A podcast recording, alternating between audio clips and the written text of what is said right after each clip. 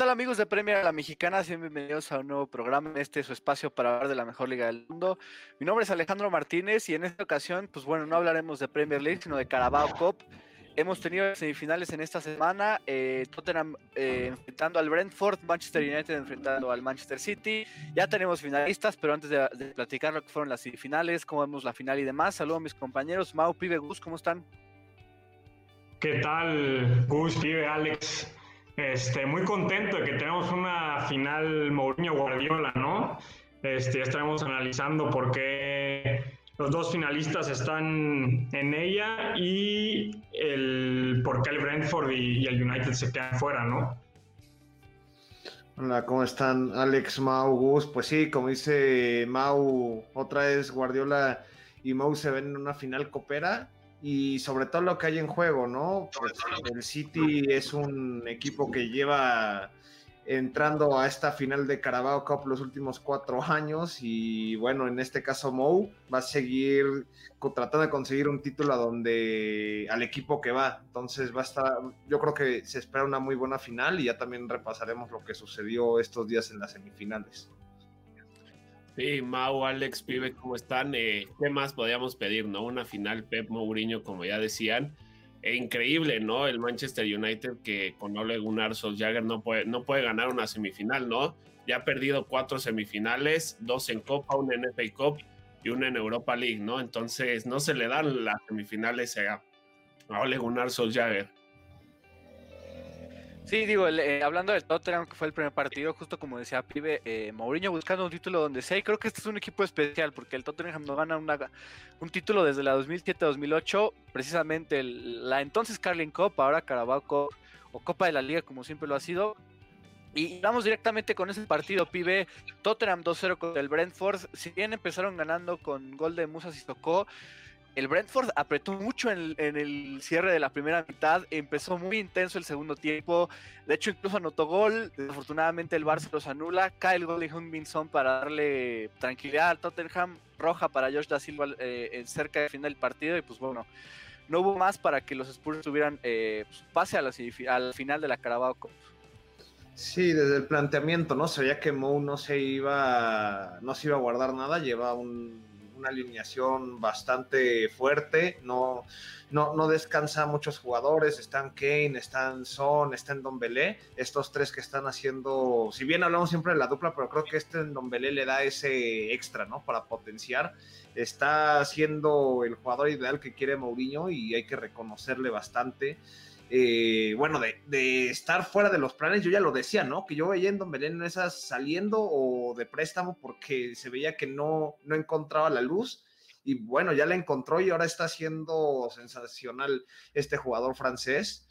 Y bueno, lo de Son que sigue anotando, pero destacar mucho lo de Don Belé. Y bueno, el Brentford con lo que tiene, con las armas que tiene, sigue siendo un equipo que, bueno, se echó a cuatro equipos de Premier League y lo demostró en el segundo tiempo ese, esa actitud guerrera que tiene, que no, no dio el partido por muerto, todavía trató de empatar, pero pues el VAR actuó de forma correcta, había fuera del lugar y pues el gol de Tuni no, no, entró el marcador. Pero es un equipo que hasta Mau lo dijo, ¿no? Espero verlo en, el, en Premier League el próximo año. Y es que aún con las bajas de Benrama y, y Watkins, que eran de dos, dos de sus mejores hombres, el Brentford ahí sigue en Championship, solo está a tres puntos de liderato, pero todo indica que al menos iba a clasificar a playoffs, si no es que en una de esas puede rebasar al Norwich y, llegar directamente a Premier, ¿no? Como primer lugar. Y del Tottenham seguimos viendo esta magia de Mourinho y sabemos que es una magia que no dura mucho por la intensidad, pero que al menos puede sacar un título que otro en, la institución que esté y podríamos ver este primer título con el Tottenham, ¿no? Mau, Gus, algo que decir de, o qué vieron de este partido, qué les dejó este partido que gana el Tottenham.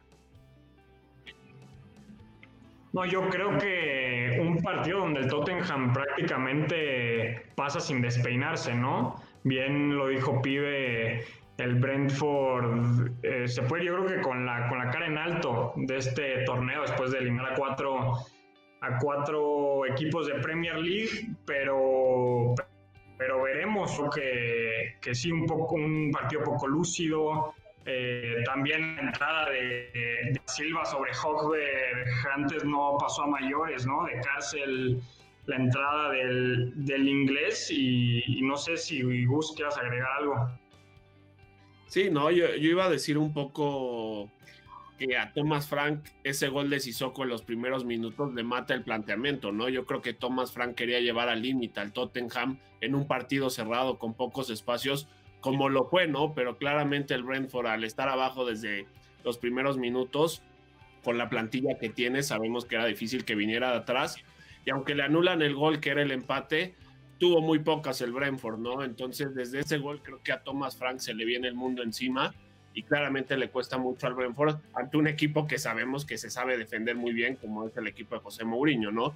El Tottenham juega un partido bueno, eh, sin regalar muchas oportunidades, y yo igual me quedo con lo de Endombele, ¿no? Qué jugador es Endombele y que lo decíamos eh, desde podcasts anteriores, ¿no? Creo que Mourinho ha encontrado este Endombele que decíamos que era un gran fichaje para el Tottenham y que nosotros lo veíamos fuera, ¿no? Porque no tenía minutos, como dice Pibe, pero creo que Mourinho lo ha encontrado y ha encontrado este Ndombele, que lo veíamos desde, desde Lyon, ¿no? Desde Champions, que de, de ese partido único que, que frena a Lionel Messi, decíamos, Ndombele es un gran fichaje para el Tottenham. Y creo que encontró una pieza clave José Mourinho en su, en su escuadra para poder generar fútbol ofensivo con Harry Kane y, Son. Sí, ya es inamovible definitivamente el francés. Eh, hablando del Brentford, ahí Iván Tony tuvo un par que pudo aprovechar el Brentford, no hubo mucho más, ¿no? De, los Beats. Y ahí el, de, digo, no sé cómo lo hayan visto ustedes, pero Pierre-Emile Hoiberg que exagera demasiado, ¿no? No sé si, si lo vieron así, pero da 80 vueltas después de esa, de esa entrada. Probablemente sea roja, pero por la actuación del danés creo que pues por eso, por, eso termina siendo roja sin pensar el árbitro. Pero bueno, Tottenham está en la final, jugará en Wembley, buscará su primer título desde 2008. Eh, la mano de Mourinho que ya los pone en una final. Y pasamos al siguiente partido de Manchester Mau. Y nada más. No, dale, dale, Este, un dato curioso, ¿no? Que Mourinho se convierte en apenas el tercer entrenador en llegar a una final de Copa con tres equipos diferentes, ¿no? Lo que es José Mourinho, ¿no? De Special One. Por, por algo es este entrenador tan, tan querido o tan odiado, ¿no?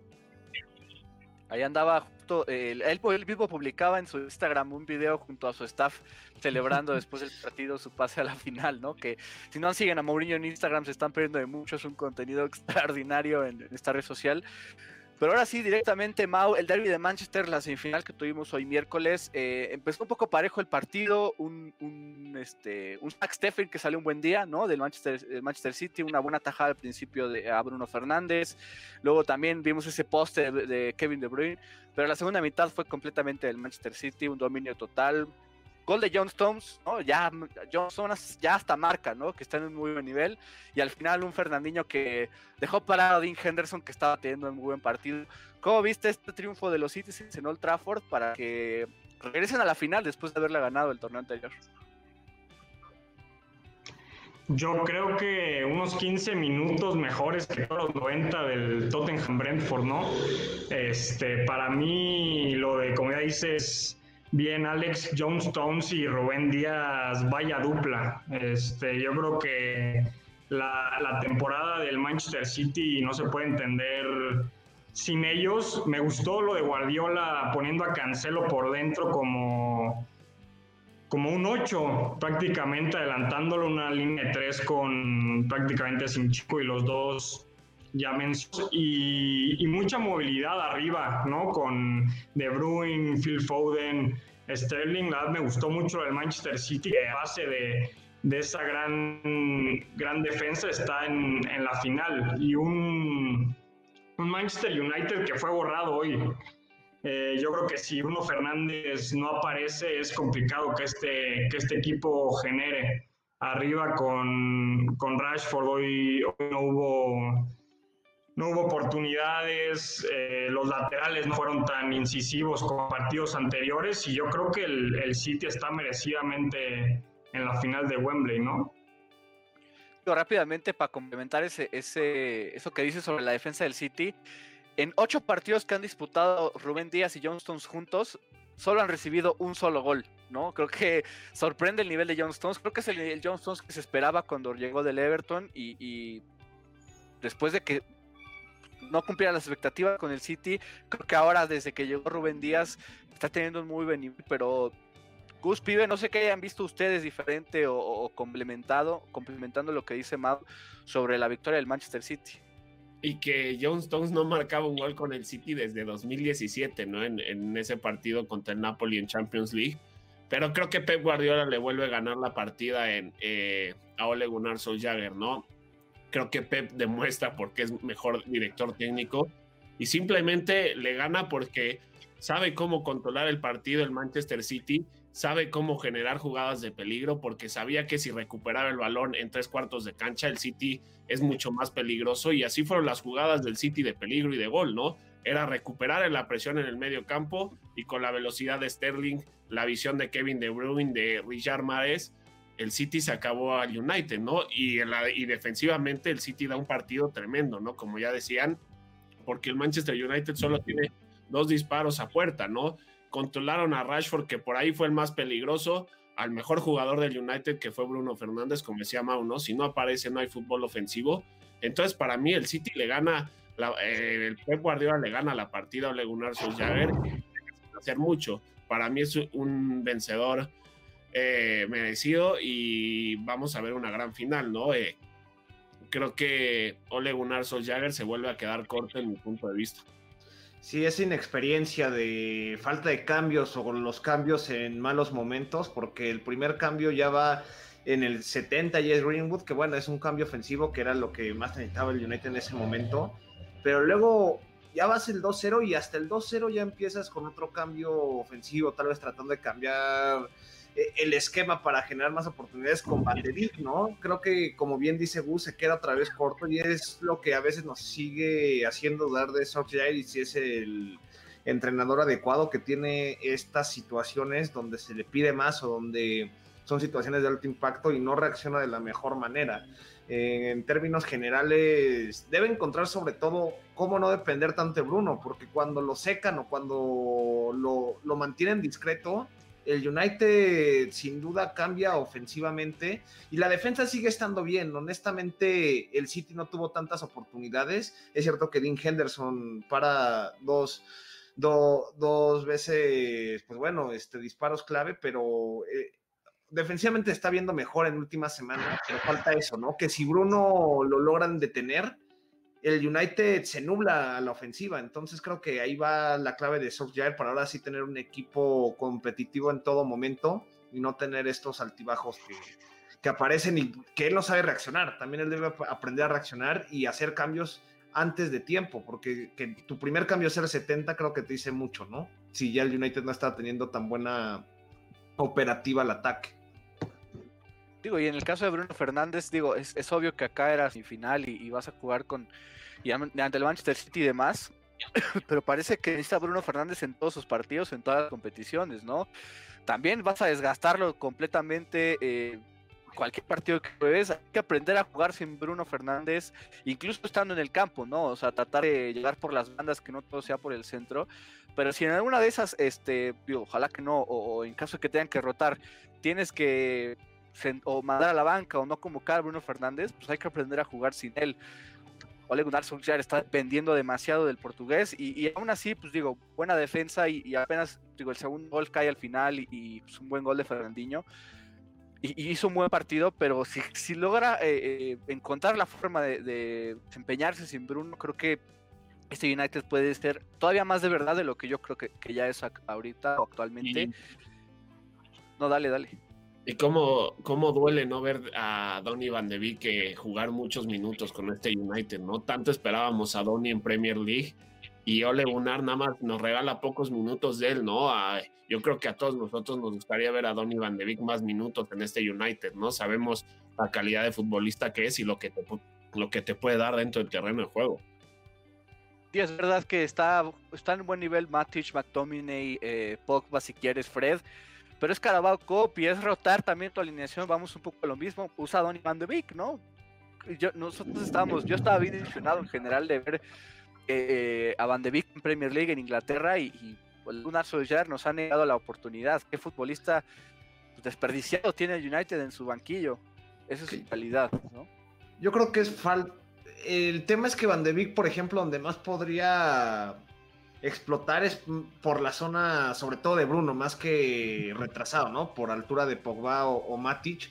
Pero como está jugando Bruno, ¿cuándo vas a, ¿cuándo vas a poner a Van de? Y más con la dependencia que tiene Solskjaer. Mm, ahí tal vez sería el tema. Yo creo que no esperaban que Bruno fuera tan tan explosivo, ¿no? O sea, que ya fuera irremovible en todo, en todo sentido. Y ahí es pues yo también fue el tema de la directiva y la decisión de traer al holandés, porque tiene potencial. El problema es que no le han encontrado un lugar, le van cambiando posiciones y pues así no se puede, ¿no? Eh, mantener un ritmo de juego. Sí, completamente de acuerdo. Ahí este, vamos a ver cómo, por lo menos en el segundo semestre yo esperaría que tuviera más minutos, ¿no? Ojalá que sí sea. Y hablando directamente de final, próximo domingo, 25 eh, de abril, 10 de la mañana, Tottenham contra Manchester City. Predicciones, señores. Voy primero contigo, Gus.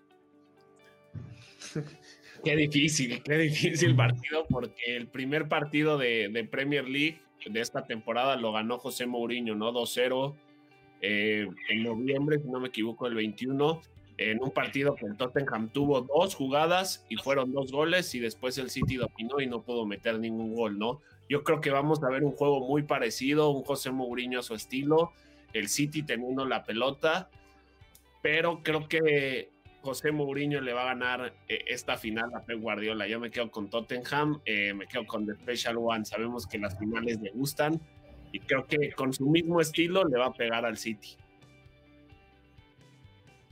Mau. Falta mucho, yo creo que son prácticamente cuatro meses y yo creo que últimamente hemos visto que en cuestión de semanas un equipo puede cambiar totalmente. Em, para no descuadrar, yo creo que me voy por el cuadro de Guardiola. Le gusta este torneo. Em, es su torneo. Eh, tiene tres, tres títulos consecutivos en esta copa, cuatro de los últimos cinco. Entonces yo creo que por el, por el mismo tiempo del que hablo, yo creo que el español va a tener tiempo para preparar el partido, para ver eh, pros y contras dentro de su, de su juego, del juego del rival, y yo, yo me quedo con, con los Citizens. ¿Y pide?